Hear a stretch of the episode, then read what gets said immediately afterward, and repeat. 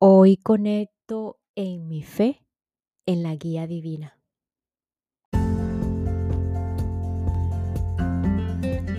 Y en definitiva, cuando ya hemos desarrollado la confianza, la verdadera confianza, estamos o tenemos fe. La fe es la confianza de que ya todo está resuelto. Y no es solo algunas cosas, sino todas las cosas. Nuestra vida, cada situación que creemos perdida o en problemas, ya está resuelta. Estar en confianza es el camino hacia la fe. Y tal como lo, la famosa frase, la fe mueve montañas, una vez que conectamos con esta energía, por así decirlo, de manera consistente, es decir, honestamente, eh, porque digo esto porque a veces es solo un deseo profundo y no un hecho sentido y respirado. Además de, de consistente y honesta, esta conexión tiene que ser consecuente, confiable, certera, jubilosa, tolerante. No, no, eh, no basta con solo decidirlo. En esta ocasión la decisión es importante, pero no es suficiente. Tenemos que ser consistentes y honestos que realmente queremos conectar con la fe, con la confianza y conectar con conectar en mi fe, que estoy siendo guiada, en que somos guiados sin excepciones. Puede que la única excepción aparente aquí sea la decisión de no permitirlo, quizás. Y sin embargo, aunque aún estemos dormidos, esa parte amorosa de la cual todos, absolutamente todos, sin excepción, somos parte, conecta con, con la guía si así lo requerimos. Y bueno, con esta introducción continuamos aquí con Una nueva tierra del autor alemán Eckhart Tolle, el mismo autor del Poder de la Hora, hoy dando inicio a lo que es el capítulo 5, El cuerpo del dolor.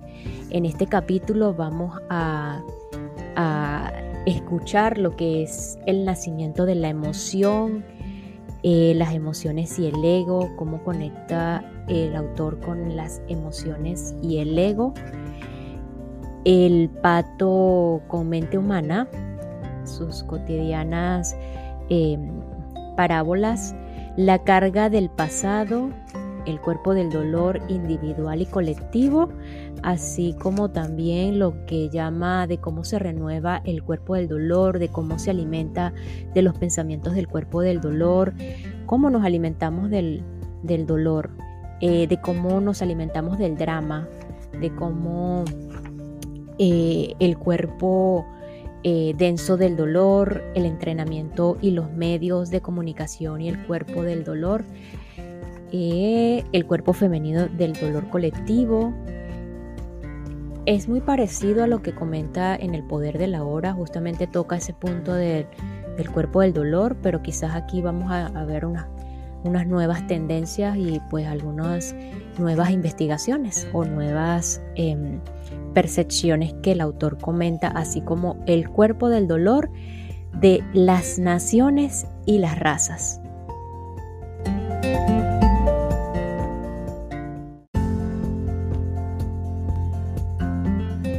El cuerpo del dolor. En su mayor parte, nuestro proceso de pensamiento es involuntario, automático y repetitivo. No es más que una especie de estática mental que no cumple ningún propósito real. Estrictamente hablando, no pensamos. El pensamiento es algo que nos sucede. Cuando decimos yo pienso, está implícita la voluntad implica que tenemos voz en el asunto que podemos escoger. Sin embargo, en la mayoría de los casos no sucede así. La afirmación yo pienso es tan falsa como la de yo digiero o yo circulo mi sangre. La digestión sucede, la circulación sucede, el pensamiento sucede. La voz de la mente tiene vida propia. La mayoría de las personas están a merced de esa voz la cual quiere decir que están poseídas por el pensamiento, por la mente. Y puesto que la mente está condicionada por el pasado, empuja a la persona a revivir el pasado una y otra vez. En Oriente utilizan la palabra karma para describir ese fenómeno. Claro está que no podemos saber eso cuando estamos identificados con esa voz. Si lo supiéramos, dejaríamos de estar poseídos porque la posesión ocurre cuando confundimos a la entidad poseedora con nosotros mismos, es decir, cuando nos convertimos en ella. Durante miles de años la humanidad se ha dejado poseer cada vez más de la mente sin poder reconocer que esa entidad poseedora no es nuestro ser. Fue a través de la identificación completa con la mente que surgió un falso sentido del ser, el ego. La densidad del ego depende de nuestro grado, el de nuestra conciencia, de identificación con la mente y el pensamiento. El pensamiento es apenas un aspecto minúsculo de la totalidad de la conciencia, la totalidad de lo que somos. El grado de identificación con la mente varía de persona a persona. Algunas personas disfrutan de periodos de libertad, por cortos que sean, y la paz, la alegría y el gusto por la vida que experimentan en esos momentos hacen que valga la pena vivir. Son también los momentos en los cuales afloran la creatividad, el amor y la compasión. Otras personas permanecen atrapadas en el estado egotista. Viven separadas de sí mismas, de los demás y del mundo que las rodea. Reflejan la tensión en su rostro, en su ceño fruncido o en la expresión ausente o fija de su mirada. El pensamiento absorbe la mayor parte de su atención de tal manera que no ven ni oyen realmente a los demás. No están presentes en ninguna situación porque su atención está en el pasado o en el futuro, los cuales obviamente existen solo en la mente como formas de pensamiento o se relacionan con los demás a través de, de, algún tipo de personaje al cual representan, de manera que no son ellas mismas. La mayoría de las personas viven ajenas a su esencia, algunas hasta el punto que casi todo el mundo reconoce la falsedad de sus comportamientos y sus interacciones, salvo quienes son igualmente falsos y los que están alienados de lo que realmente son. Estar alienado significa no estar a gusto en ninguna situación o con ninguna persona ni siquiera con uno mismo. Buscamos constantemente llegar a casa, pero nunca nos sentimos en casa. Algunos de los más grandes escritores del siglo XX, como Franz Kafka, Albert Camus, T.S. Eliot, James Joyce, reconocieron en la enajenación el dilema universal de la existencia humana el cual probablemente sintieron profundamente de tal manera que pudieron expresarlo magistralmente a través de sus obras. No ofrecen una solución, pero nos muestran un reflejo del predicamento del ser humano para que podamos verlo más claramente. Reconocer ese predicamento es el primer paso para trascender.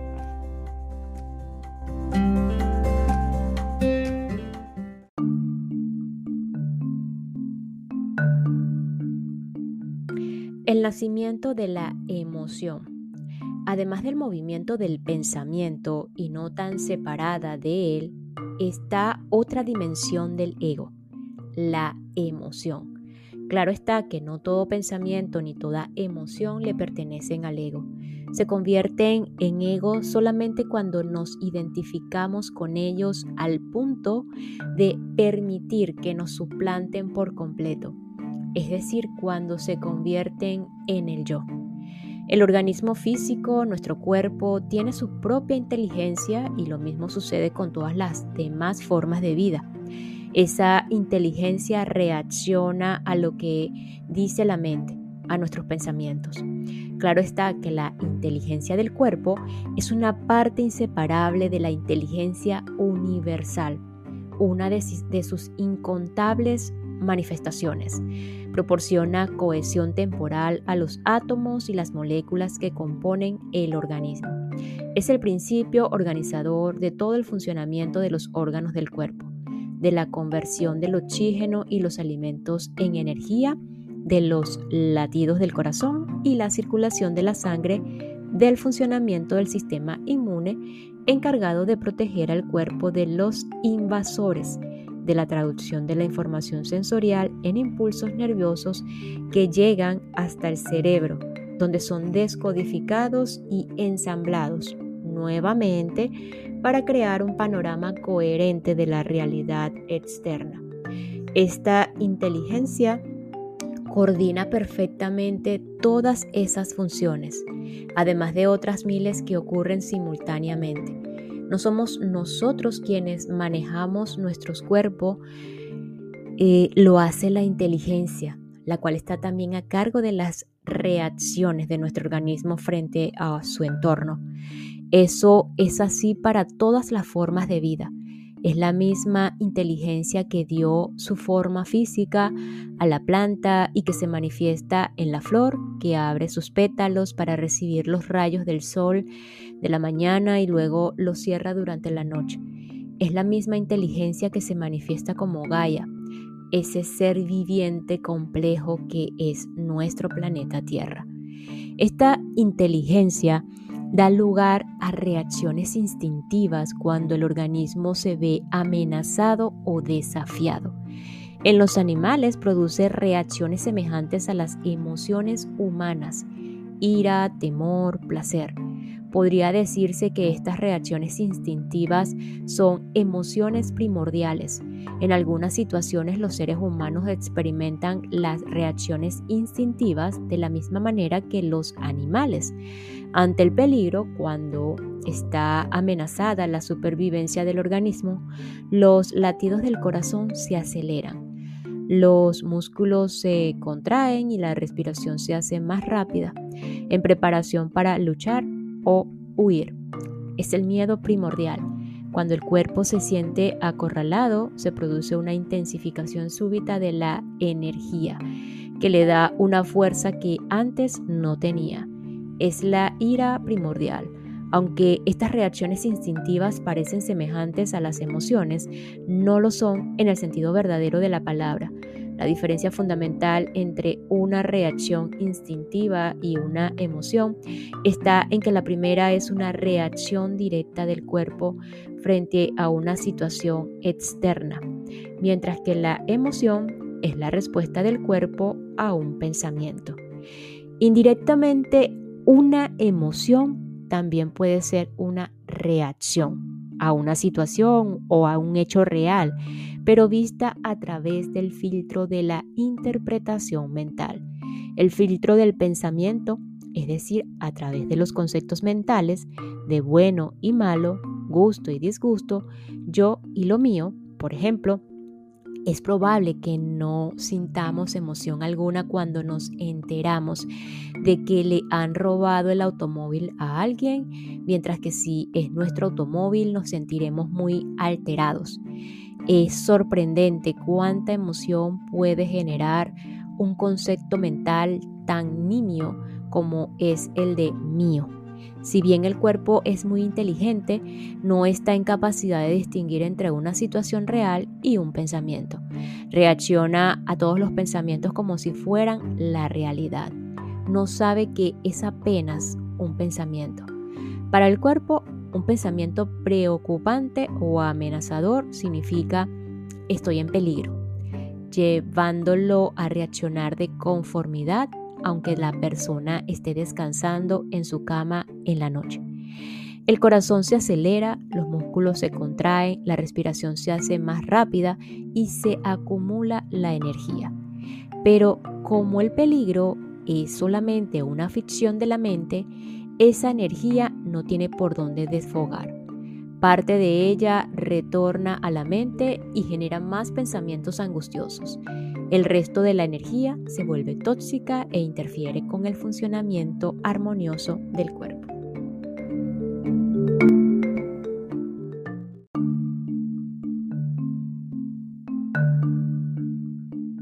Las emociones y el ego. El ego no es solamente la mente no observada, la voz mental que finge ser nosotros, sino también las emociones no observadas que representan la reacción del cuerpo a lo que dice la voz de la mente. Ya hemos visto la clase de pensamientos a los cuales se dedica la voz egotista la mayoría de las veces y cuál, cuál es la disfunción inherente a la estructura de esos procesos de pensamiento, independientemente de su contenido. Es a este pensamiento disfuncional al cual reacciona el cuerpo mediante emociones negativas. La voz de la mente relata una historia a la cual reacciona el cuerpo porque cree en ella. Esas reacciones son las emociones, las cuales alimentan nuevamente el pensamiento que las creó en primer lugar. Este es el círculo vicioso entre los pensamientos no examinados y las emociones, el cual da lugar al pensamiento emocional y a la fabricación de historias emocionales. El componente emocional del ego es diferente en cada persona. En algunos egos es más grande que en otros. Los pensamientos que desencadenan reacciones emocionales del cuerpo pueden surgir, surgir a veces con tanta rapidez que antes de que la mente tenga tiempo de expresarlos, el cuerpo ya ha reaccionado con una emoción. Esos pensamientos existen en una etapa preverbal y podrían considerarse como supuestos tácitos e inconscientes. Se originan en el condicionamiento pasado de la persona, generalmente en la primera infancia. No se puede confiar en nadie, entre comillas, es un ejemplo de un supuesto inconsciente en una persona cuyas relaciones primordiales con sus padres o sus hermanos no le inspiraron confianza por no haber encontrado apoyo en ellas. Los siguientes son otros supuestos inconscientes comunes. Nadie me respeta ni me aprecia. Debo luchar para sobrevivir. Em, nunca hay suficiente dinero, la vida es una permanente desilusión, no merezco la abundancia, no merezco amor. Los supuestos inconscientes crean emociones físicas, las cuales a su vez generan actividad mental o reacciones instantáneas. Es así como creamos nuestra realidad personal. La voz del ego perturba constantemente el estado natural de bienestar del cuerpo. Casi todos los cuerpos humanos viven sentidos o viven sometidos, perdón, a una gran cantidad de esfuerzo y tensión. No porque se vean amenazados por algún factor interno, sino a causa de la mente. El cuerpo lleva pagado un ego o pegado un ego y no puede hacer otra cosa que reaccionar a todos los patrones disfuncionales de pensamiento que conforman el ego. Así, un torrente de emociones negativas acompaña al torrente de pensamientos compulsivos incesantes. ¿Qué es una emoción negativa? Es una emoción tóxica para el cuerpo que interfiere con su equilibrio y su funcionamiento armonioso. Las emociones como el miedo, la ansiedad, la ira, el rencor, la tristeza, el odio, los celos y la envidia perturban el flujo de energía del cuerpo y afectan el corazón, el sistema inmune, la digestión, la producción de hormonas, etc.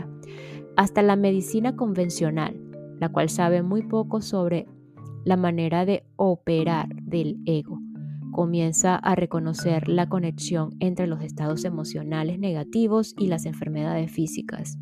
La emoción dañina para el cuerpo también se contagia a las personas que entran en contacto con nosotros e indirectamente a un sinnúmero de personas a quienes ni siquiera conocemos a través de una reacción en cadena.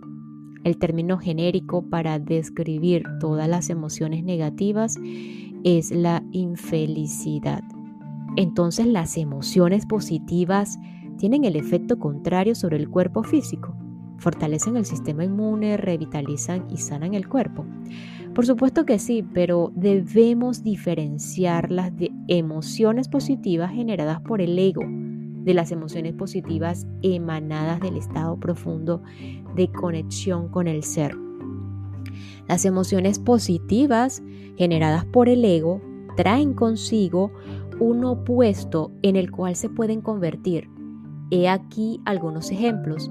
Lo que el ego llama amor es deseo de poseer y un apego que puede convertirse en odio en un segundo. La expectativa ante un evento, es decir, el exceso de importancia que el ego le da al, futuro, se convierte fácilmente en desilusión y frustración cuando el evento no satisface las expectativas del ego. Los elogios y el reconocimiento nos hacen sentir alegres y optimistas un día, pero la crítica y la indiferencia nos dejan tristes e infelices al otro. El placer de una fiesta se convierte en fatiga y resaca al día siguiente. No hay bien sin mal alegría sin tristeza. Las emociones generadas por el ego son producto de la identificación de la mente con los factores externos, los cuales son inestables y están sujetos a cambiar en cualquier momento. Como es natural, las emociones profundas no son realmente emociones, sino estados del ser. Las emociones ego existen en el ámbito de los opuestos. Los estados del ser aunque pueden permanecer a la sombra, no tienen opuesto como aspectos de nuestra verdadera naturaleza. Emanan desde nuestro interior en forma de amor, felicidad y paz.